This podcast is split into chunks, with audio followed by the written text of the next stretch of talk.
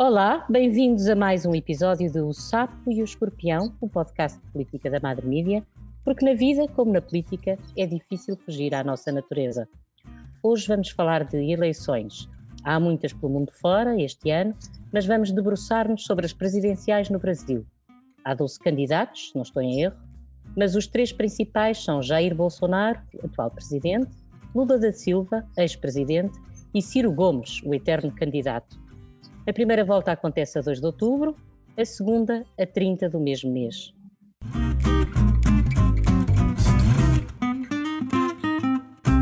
Eu sou Isabel Tavares e tenho comigo Inês Patrício, portuguesa a viver no Rio de Janeiro desde 1976, onde o pai, Rui Patrício, então Ministro dos Negócios Estrangeiros de Marcelo Caetano, se exilou, e Irineu Ramos, jornalista, filho de pais portugueses que se conheceram no Brasil, duas histórias muito diferentes como ponto de encontro, e que está em São Paulo. Juntam-se a nós a partir destas duas cidades maravilhosas. Olá, sejam bem-vindos. Bem Bom dia, Obrigada. é um prazer estar com vocês. Estávamos à espera que no sábado tivesse sido o primeiro debate entre Bolsonaro e Lula da Silva. Não se realizou na CNN Brasil. Parece que os candidatos ainda não chegaram a um acordo sobre se querem ou não discutir um com o outro, mas nós queremos e por isso aqui estamos, mantivemos a data e é sobre isto que vamos falar mesmo que com alguns ruídos de fundo, mergulhos de piscina, pedidos de informação na recepção, porque eu estou de férias e peço desculpa por isso. Inês, há quanto tempo é que não vem a Portugal? Veio agora recentemente, tenho ideia. Sim, eu vou muito a Portugal, principalmente nos últimos tempos. Teria que ter ido mais até, porque tenho família a viver lá, tenho quatro irmãos na Europa, um em Londres, três em Portugal, e a minha mãe morreu antes da pandemia, um pouquinho antes, e o meu irmão morreu no dia da invasão da Ucrânia. Então foi terrível este ano e as razões porque eu tenho ido a Portugal não são felizes, mas ir a Portugal é sempre bom. É sempre restauração de forças, eu gosto muito. A Inês já se sente mais brasileira do que portuguesa ou não? Nem pensar. Eu vivo esse eterno conflito. Eu acredito que existe um terceiro modo de viver que é o português que mora no estrangeiro e nós somos uma população muito grande já, temos nacionalidades duplas e triplas às vezes e portanto sentimos-nos tanto portugueses quanto brasileiros ou acredito que canadianos, franceses, enfim, é um modo de estar no mundo. E o Irineu é brasileiro, está agora a viver em São Paulo, mas os pais, uhum. pai e mãe, são portugueses, foram pequeninos para o Brasil e o resto da história conta o Irineu. E há quanto tempo não vem a Portugal? Eu estive aí há quatro anos atrás. Eu adoro Portugal, na verdade, me sinto em casa, né?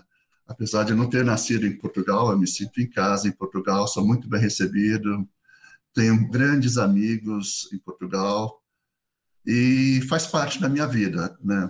E meu pai é de uma região lá do Trás dos Montes, Vila Real, e minha mãe era da Beira Alta, de Trancoso, a Guarda, não é? Guarda. É, exatamente, exatamente. É isso mesmo. Que é engraçado. E conheceram-se no Brasil e pronto. E aqui está o Irineu. Uma pergunta que faço aos dois, começando talvez pela Inês, é sobre as relações entre Portugal e Brasil, as relações políticas que não são as melhores, ou, ou, pelo menos já tiveram melhores dias. Isso nota-se aí, como é que se vê Portugal a partir do Brasil? E até esta história, recentemente o presidente português, Marcelo Rebelo de Sousa, esteve aí no Brasil, aqui deu um sururu, o facto de ele se ter encontrado com Lula da Silva e de Bolsonaro ter cancelado o encontro que tinha com ele. Como é que tudo isso é visto aí? Inês? Olha, de trás para frente, eu acredito que o Marcelo Rebelo de Sousa estava com a melhor das intenções, porque se há alguma coisa que no Brasil tem que ser eh, preservado é a democracia. Então, haver pluralismo, haver dois candidatos, três, quatro, estar na oposição sem medo é uma das coisas melhores que nós conquistamos ao longo do tempo. Eu acho que a Revolução dos Escravos, por exemplo, iniciou no Brasil um processo de muita admiração por Portugal, muita reflexão acerca de como é possível que um exército seja democrático, aceite lutar pela democracia e depois retirar-se e tornar-se mais omisso em relação à política. Então, no Brasil, isso não tinha acontecido. O exército no Brasil sempre teve um papel extremamente duro em relação à democracia, normalmente defendendo valores que eles consideram justos, mas que não são democráticos, e, portanto, Portugal aqui, pelo menos para o grupo em que eu me insiro, que é mais a universidade, sempre foi, pelo menos desde 74, não é? um modelo de país em termos de serenidade, tolerância, e o Rebelo de Sousa eu acho que representa isso. Poderíamos dizer muito mais, não é, sobre Portugal, como ele é visto no Brasil, porque os historiadores estão aqui, eles têm obviamente desvendado, eu digo que um passado colonial, um passado que nós temos presente todos os dias da nossa vida, mas que sendo numa democracia de debate, haver debate, então é possível tornar-se até mais produtiva a relação entre dois países, mesmo um tendo sido colónia do outro. Acho que o Rebelo de Sousa, eu apoio o Rebelo de Sousa, obviamente, acho que uma pessoa Sim.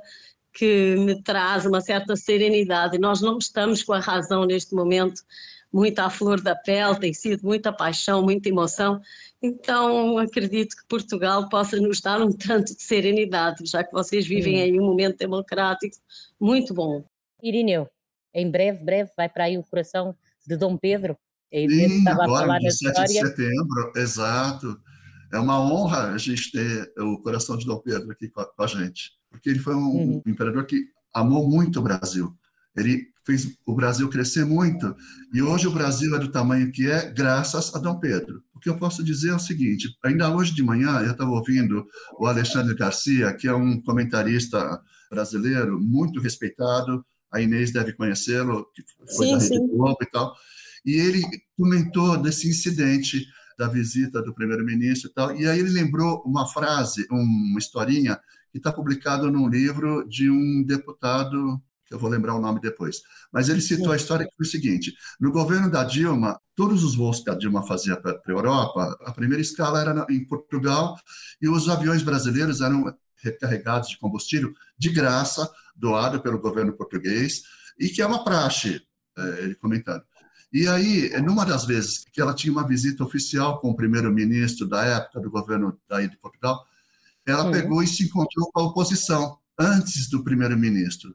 E o primeiro-ministro se recusou a recebê-la. Ele só citou essa história. Então, essa história não é uma novidade, não é um escândalo, é, é uma coisa que aconteceu. Portugal e Brasil têm muito a ganhar estando juntos, unidinhos ali, uhum. sabe? Não claro buscando sim, claro diferenças, sabe? Luiz Inácio Lula da Silva tem 76 anos, cinco filhos, é de origem humilde, migrou ainda menino de Pernambuco para São Paulo, é ex-sindicalista, ex-metalúrgico e ajudou a fundar o Partido dos Trabalhadores. É a sexta vez que concorre à presidência, foi derrotado em 89, em 94 e em 98 e foi eleito em 2002, na segunda volta, e reeleito também na segunda volta, quatro anos depois. Já esteve preso no âmbito da Operação Lava Jato e ainda chegou a colocar-se como pré-candidata à presidência em 2018. Inês, o que é que vê neste homem? Porque a Inês é, é petista.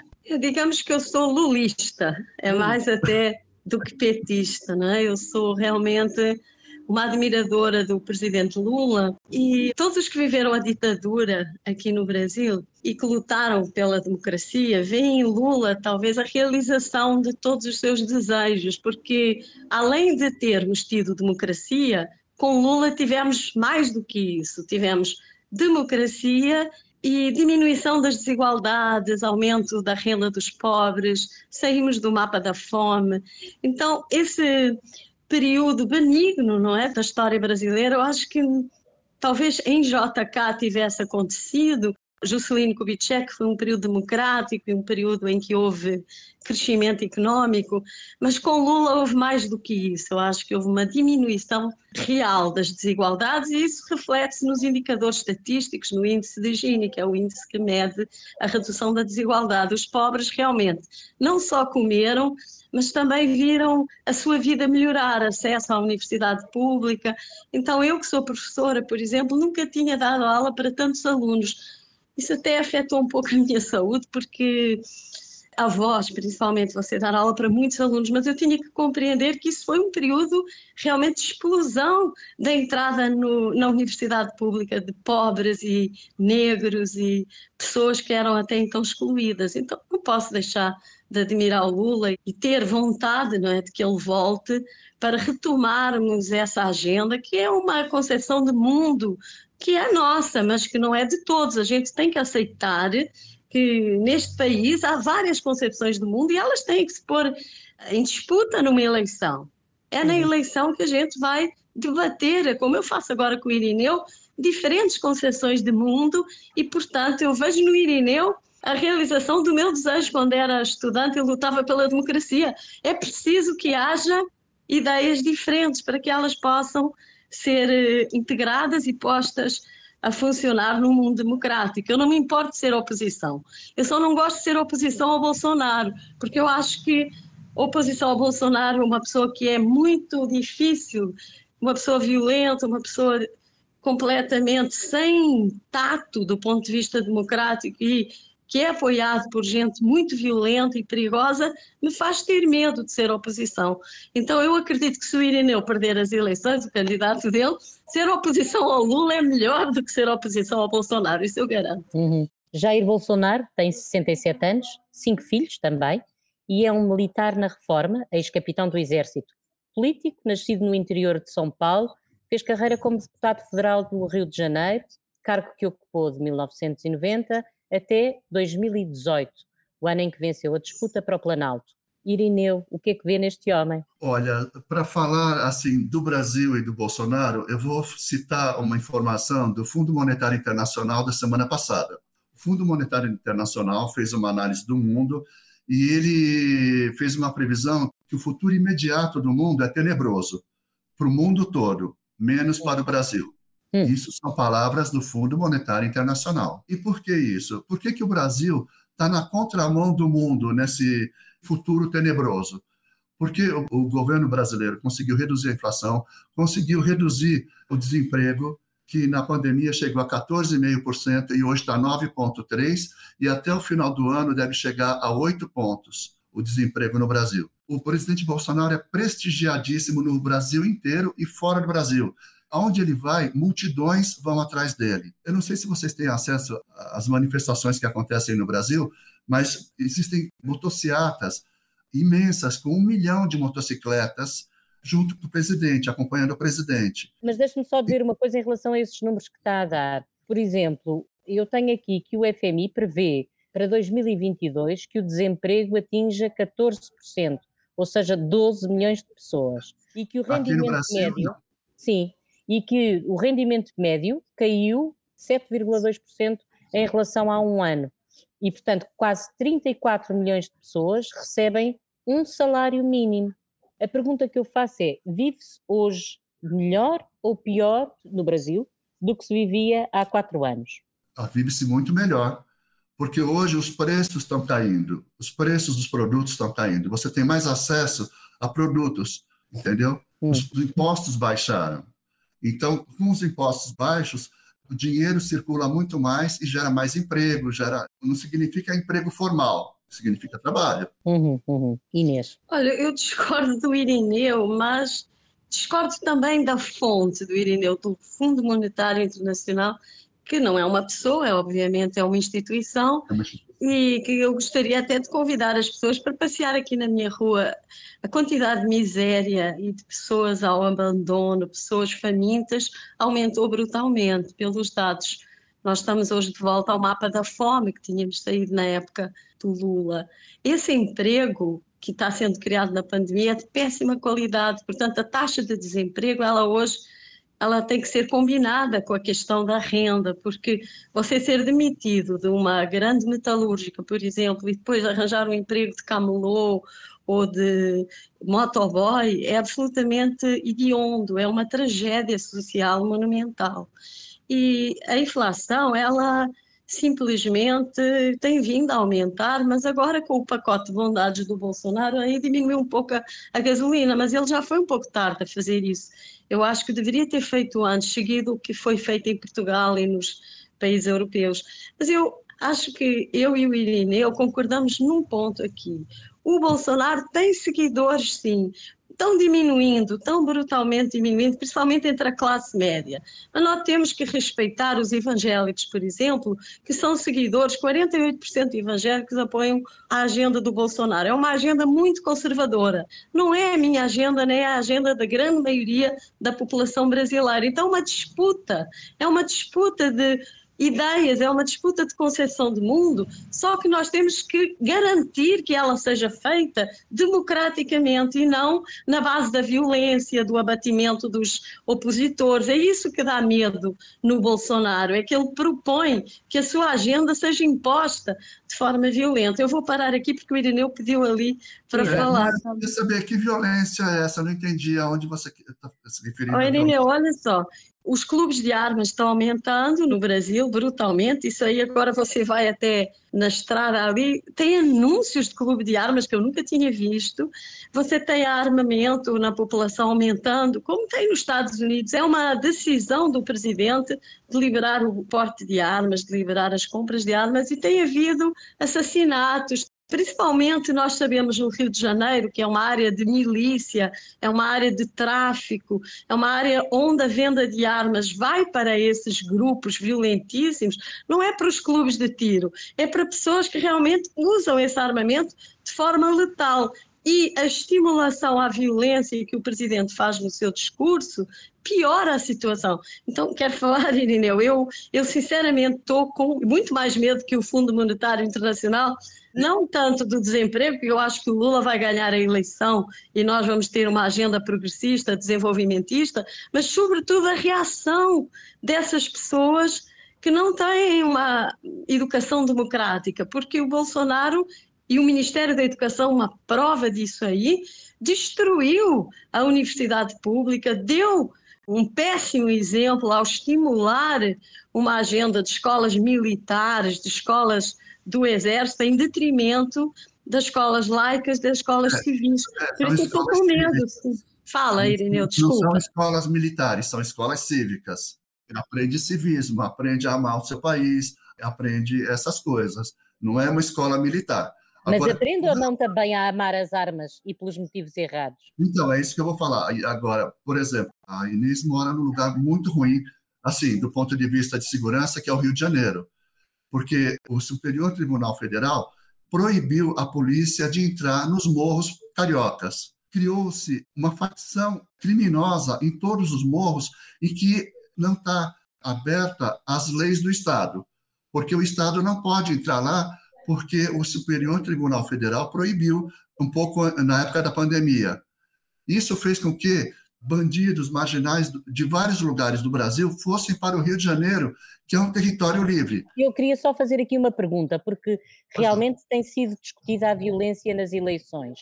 Jair Bolsonaro, até no ano em que foi eleito, ele próprio sofreu um atentado. Um atentado. Mas, mas a verdade é que nós hoje continuamos a ouvir a falar da violência nas eleições e até da incitação por parte dos candidatos à violência. Então, o Lula, um dia desse aí, numa, numa, numa campanha dele aí, ele chegou e incitou os militantes a irem na casa dos deputados e senadores para pressionar a família dos deputados e senadores a votarem eh, um projeto favorável a eles.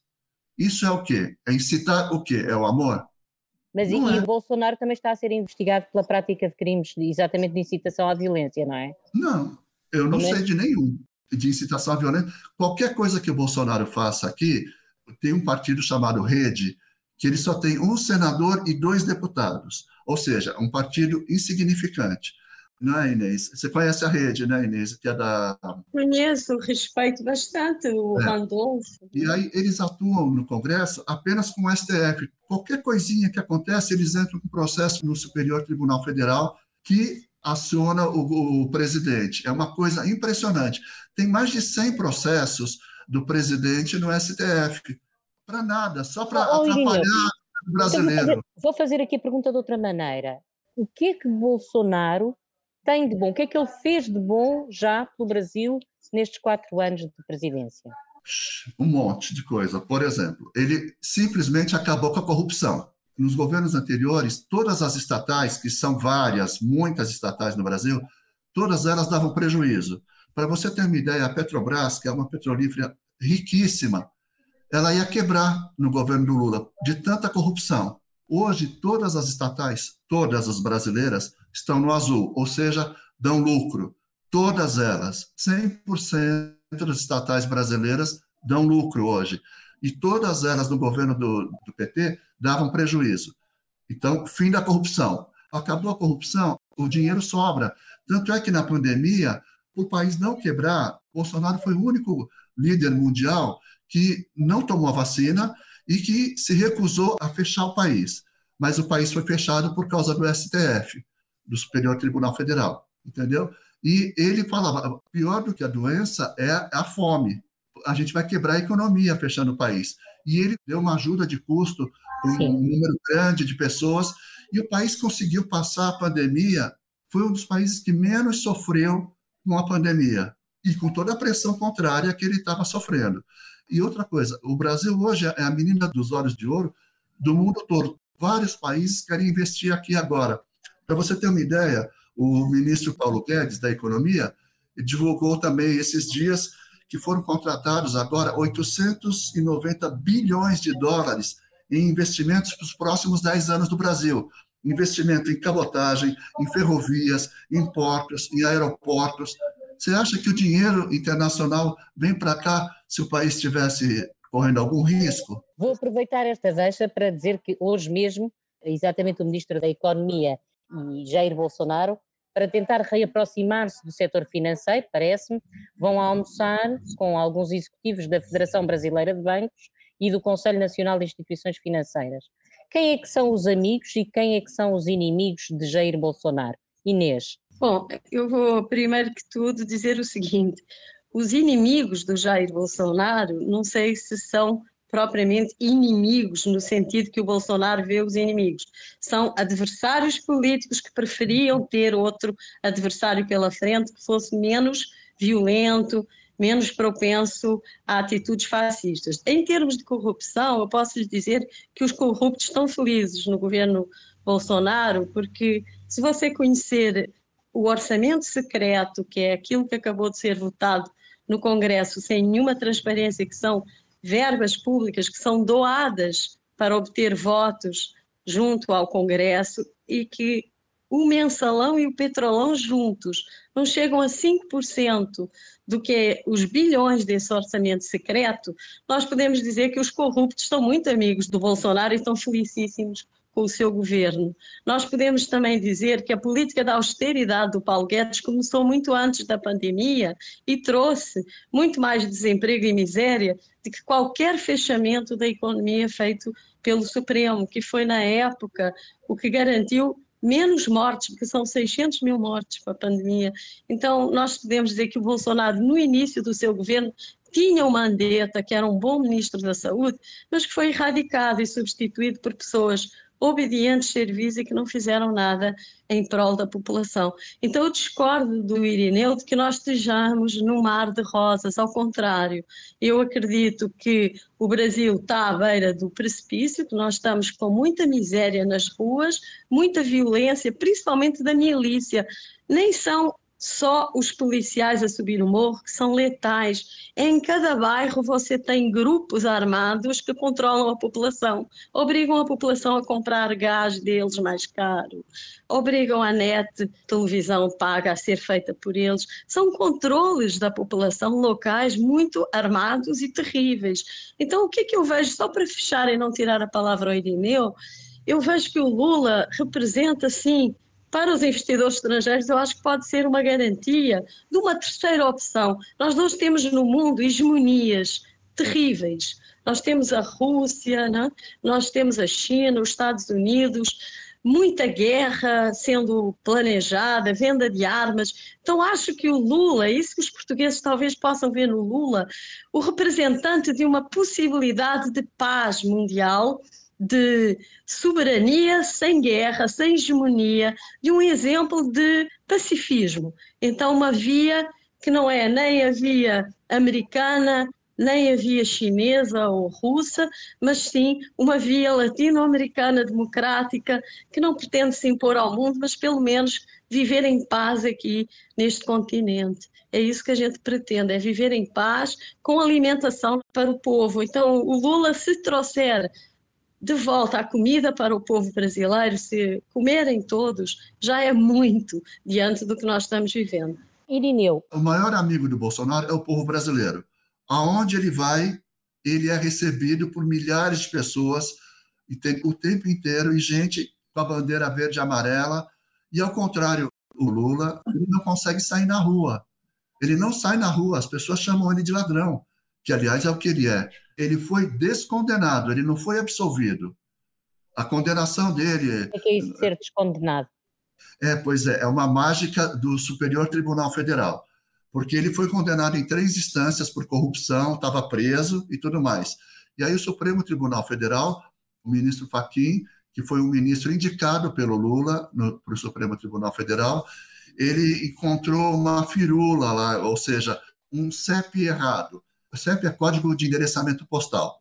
O CEP do, do endereçamento postal de um do processo lá estava no Paraná.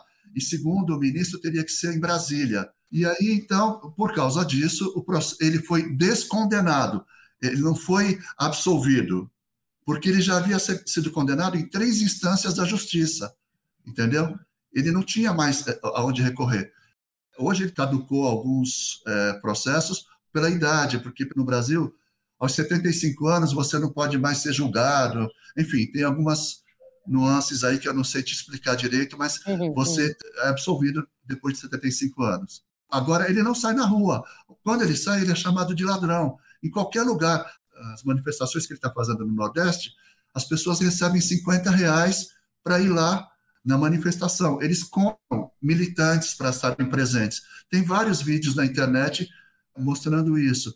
Então, o grande amigo do Bolsonaro é o povo. O grande inimigo do Bolsonaro são os poderes que perderam poder político e financeiro.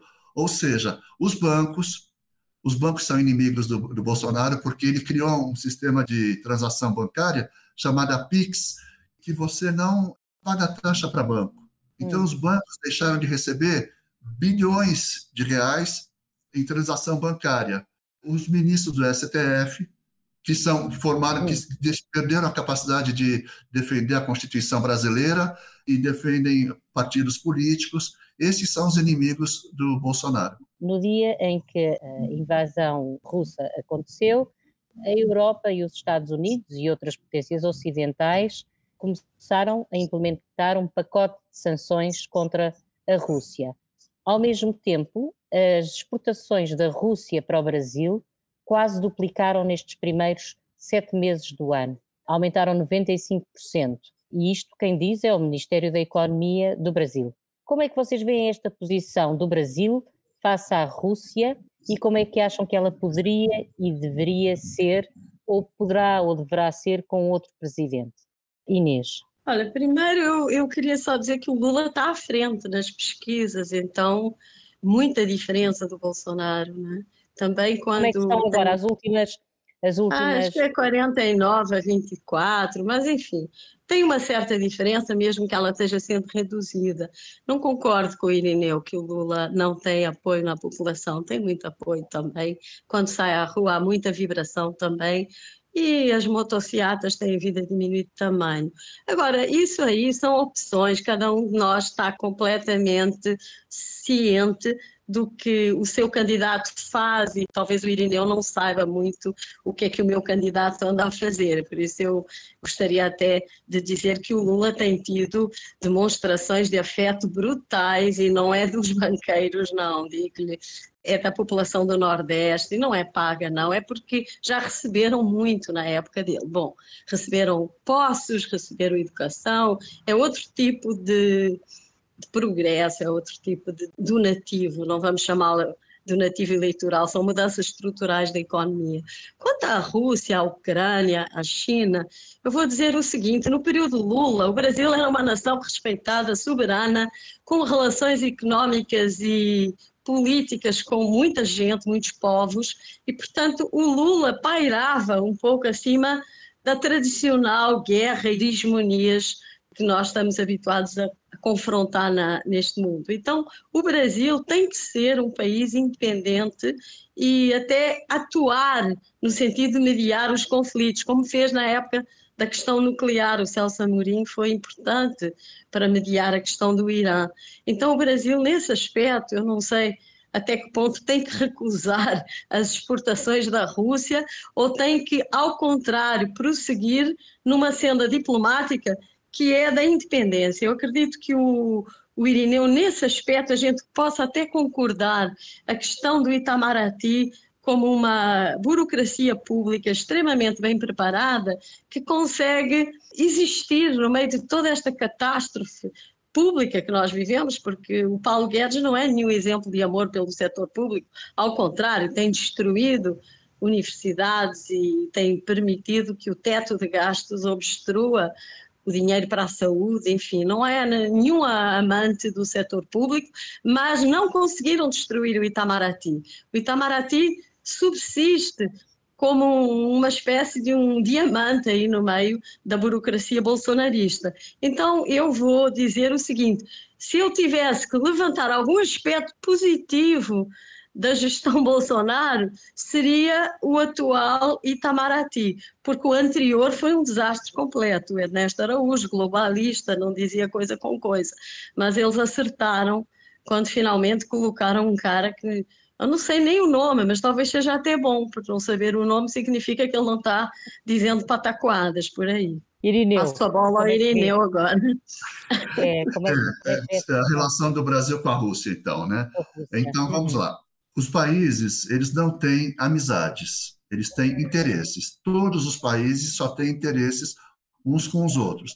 Esse negócio de amizades, assim, é, é para relações pessoais e não entre países. E a relação do Brasil com a Rússia, é, o Brasil é dependente dos fertilizantes da Rússia. O que move o Brasil é o agronegócio. Eu não gosto, eu preferia que fosse a indústria, mas por uma Sim. questão de valor agregado. Vender computadores é melhor que vender soja, mas é uma questão Sim, mas se, aí se, se para debater. Não, não tiver comida, é, fica difícil. O Brasil vende comida para o mundo. O Brasil alimenta um a cada cinco é, habitantes do mundo. Uhum. Entendeu? Então, é, e o Brasil depende do, dos fertilizantes da Rússia. O que, que o Bolsonaro fez? Foi lá conversar com o Putin é, com relação aos fertilizantes e fecharam uma negociação em que estão chegando navios de, de fertilizantes aos montes aqui no Brasil.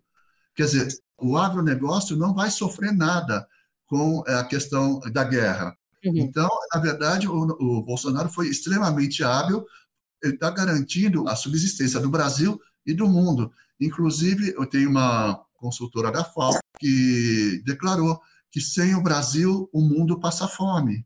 E essa coisa de alimento está aumentando. O Bolsonaro está abrindo todas as frentes possíveis de produção de alimentos no Brasil. Para você ter uma ideia, com a transposição do Rio São Francisco, com a água chegando no Nordeste, que foi concluída no com Bolsonaro, o Ceará está produzindo trigo trigo desenvolvido pela Embrapa, um trigo que germina no calor. Quer dizer, imagina, o Nordeste brasileiro hoje está produzindo trigo, entendeu? E daqui eles, eles uhum. estão estimando oito anos, o Brasil será autossuficiente em trigo e irá exportar trigo. Ou seja, quer dizer, as relações elas são de interesse. É interessante para o Brasil negociar com a Rússia com relação aos fertilizantes? É, então, pronto. Quem ganha com isso é o mundo todo, não é o Brasil. Uhum, entendeu? Uhum. E outra coisa, em poucos anos, o Brasil agora vai começar a, a produzir fertilizantes. Em poucos anos, ele vai ser autossuficiente em fertilizantes. Aí é uma, uma outra discussão que a gente poderia entrar aqui, que chama a globalização. Hum. A globalização, que a princípio seria um negócio muito bom para o mundo todo, está mostrando que não é. Você vê o que está acontecendo, por exemplo, hoje na Holanda, com os agricultores da Holanda, os protestos, os protestos da Alemanha, a questão do gás da Rússia, o mundo globalizado não funciona. A gente tem que discutir uma outra coisa. Eu não sei o que, Isabel, exatamente que, que a gente pode discutir, mas está mostrando que não funciona. Tanto é que hoje o Brasil não é um país globalista. Hoje o Brasil é um país nacionalista. O Bolsonaro e o povo brasileiro defendem o Brasil nacionalista, ou seja, a independência brasileira. Sozinho ninguém sobrevive. Nós vemos isso Não. com a União Europeia, por exemplo. Uma pergunta para a Inês, na verdade ela já, até já acabou por dizer, consegue fazer um elogio em relação a, Jair Bolsonaro e apontar um erro a Lula da Silva? Olha, eu não consigo, neste momento, fazer nenhum elogio ao Bolsonaro, porque eu estou, como toda a população brasileira, nós estamos saindo de uma pandemia e tivemos mortos e tivemos muita gente com sequelas e ele considera o principal responsável, então isso quase desmerece qualquer possibilidade de julgamento extra.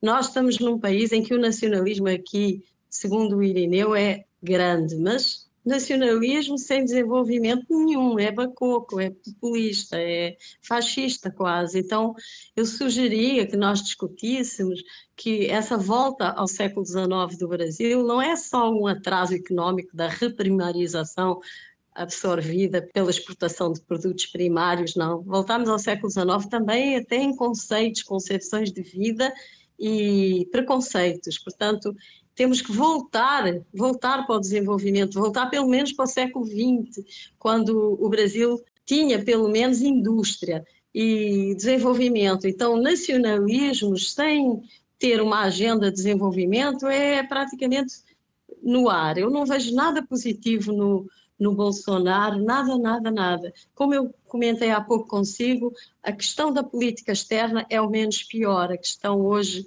de um Itamaraty razoavelmente Exato. dirigido.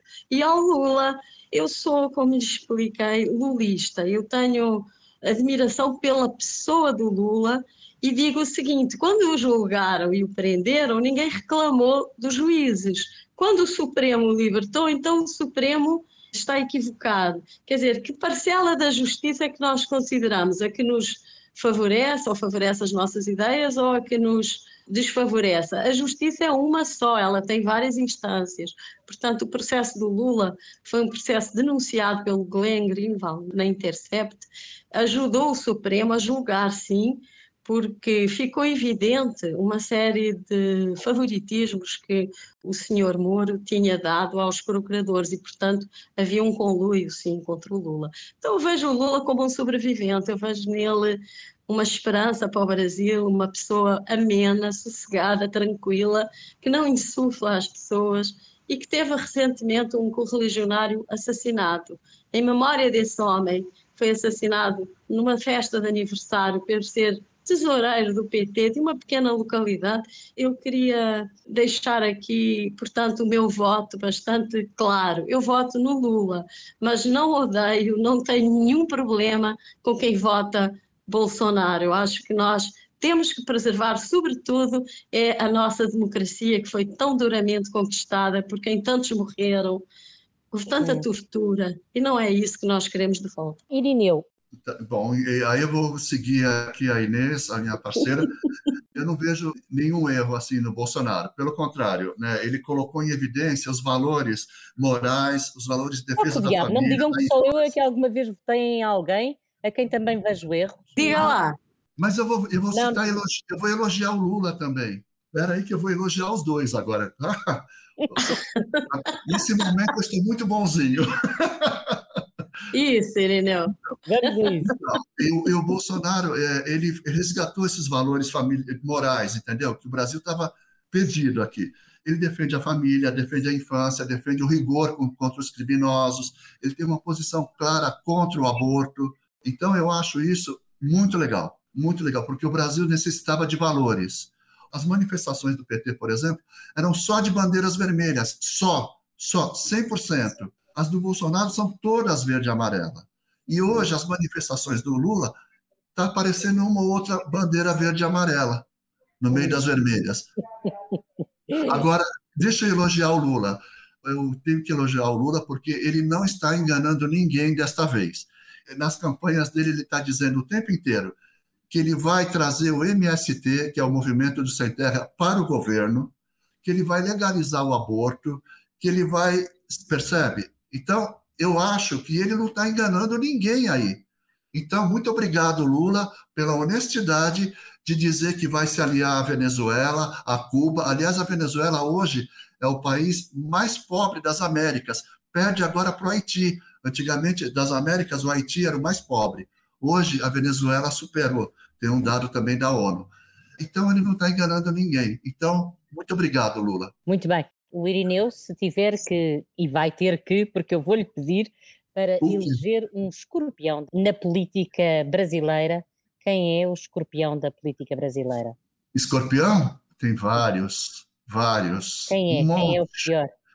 Tem muitos traidores do governo, entendeu? Muitos que montaram no sapo para atravessar o rio e, e, no final mataram, tentaram matar o sapo, não é?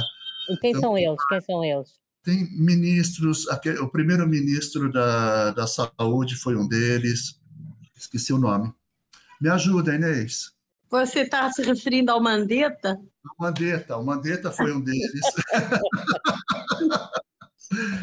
Eu acho que o Mandetta foi um deles, e tem um vários, vários, por exemplo, a Joyce Hasselman, que era uma deputada aqui de São Paulo, e se elegeu com, uh, com os votos do, do, Bolsonaro e se virou contra ele.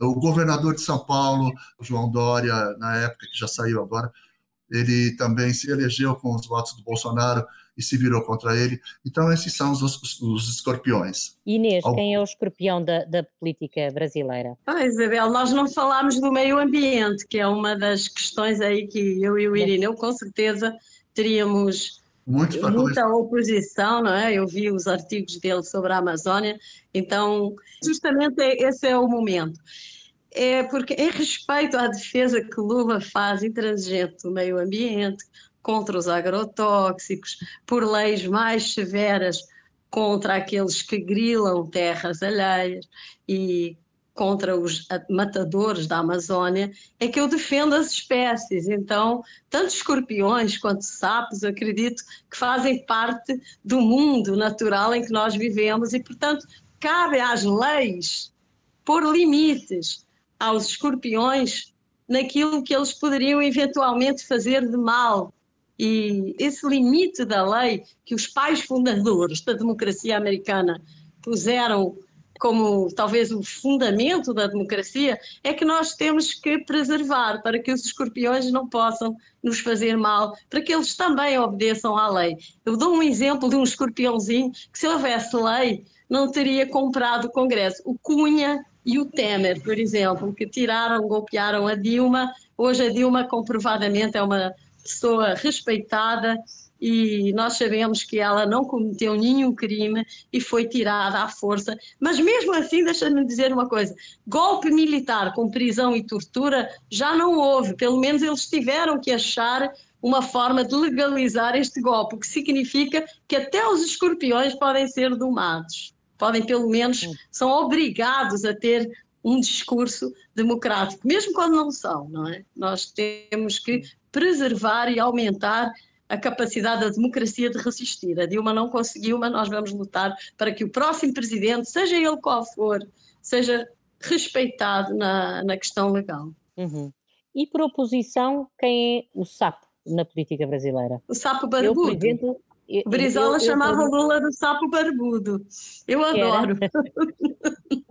Quem é o seu sapo, Irineu? Eu não sei, eu não, não saberia dizer o sapo, mas eu, eu queria pegar uma, uma pontinha do que você falou aí do povo brasileiro, e aí eu queria associar com os 200 anos da independência do Brasil, que a gente vai comemorar no dia 7 de setembro, e que vai haver uma mega manifestação no Brasil todo e está uhum. sendo chamado pelo governo Bolsonaro.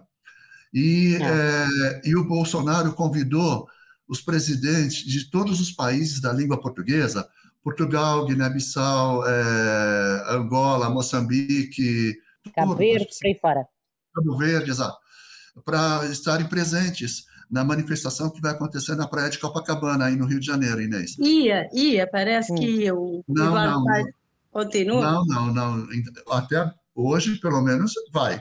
Então, eu acho que isso aí é um grande exemplo assim de como o Brasil não está assim, é, o povo não está sendo enganado. O governo Bolsonaro ele é absolutamente aberto. Ele é tão aberto que todo mundo, é, é, ele não pune ninguém. Você já viu alguém punindo no, no Bolsonaro? Só nas narrativas da esquerda. Esse negócio de politizar absolutamente tudo é coisa muito ruim para a esquerda, porque ela perde credibilidade a população já não está mais grudada nessa mensagem de, de picuinha, de coisa pequena. Entendeu? A população hoje Sim. já sabe quem são os mocinhos e quem são os bandidos da história. Inês, vamos eleger o mocinho da história da Inês, o sapo sem ser o Lula. O sapo é um ingênuo, não é? Para os portugueses.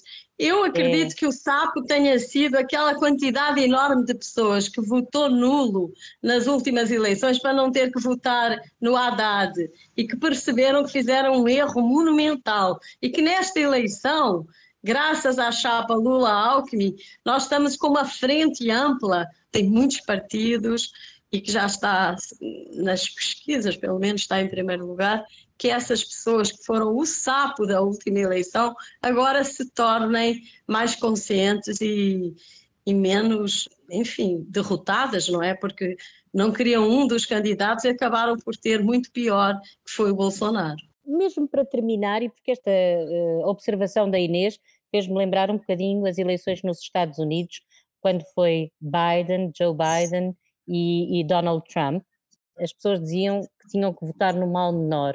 Vocês gostavam de ter outros candidatos? Ou para vocês isto, votar num ou noutro é escolher um mal menor?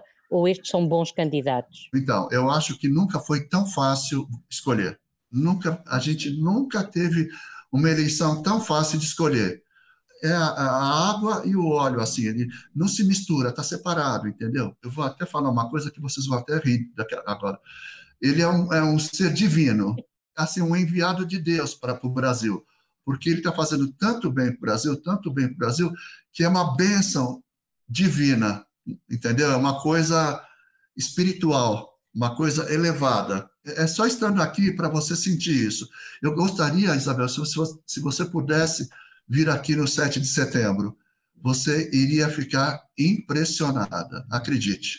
Hum, muito bem, no 7 de setembro duvido, mas em 2023 gostava muito de, de, ir, embora eu tenha sentido isto na pele. Eu acho que o Brasil, de facto, Bolsonaro na altura ainda não era presidente, portanto nem terá a ver com isso, mas eu acho que se notou uma degradação enorme de 2007 para 2019. Eu senti isso, pelo menos, e pareceu-me, via nas ruas mais pobreza, mais junkies, mais zombies. Eu reparei nisso, mais assaltos, mais violência, isso eu notei.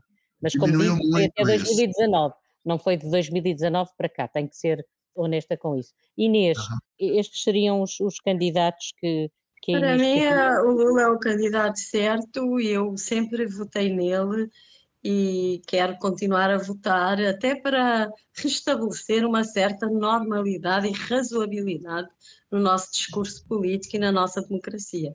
Não existem ungidos de Deus, existem é governantes, governantes que sejam capazes de fazer deste país um grande país e sereno nas relações internacionais.